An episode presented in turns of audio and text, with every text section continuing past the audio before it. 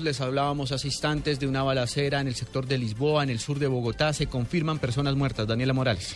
Sí, señor Juan Camilo, las autoridades acaban de confirmar que esta balacera deja hasta el momento dos personas muertas.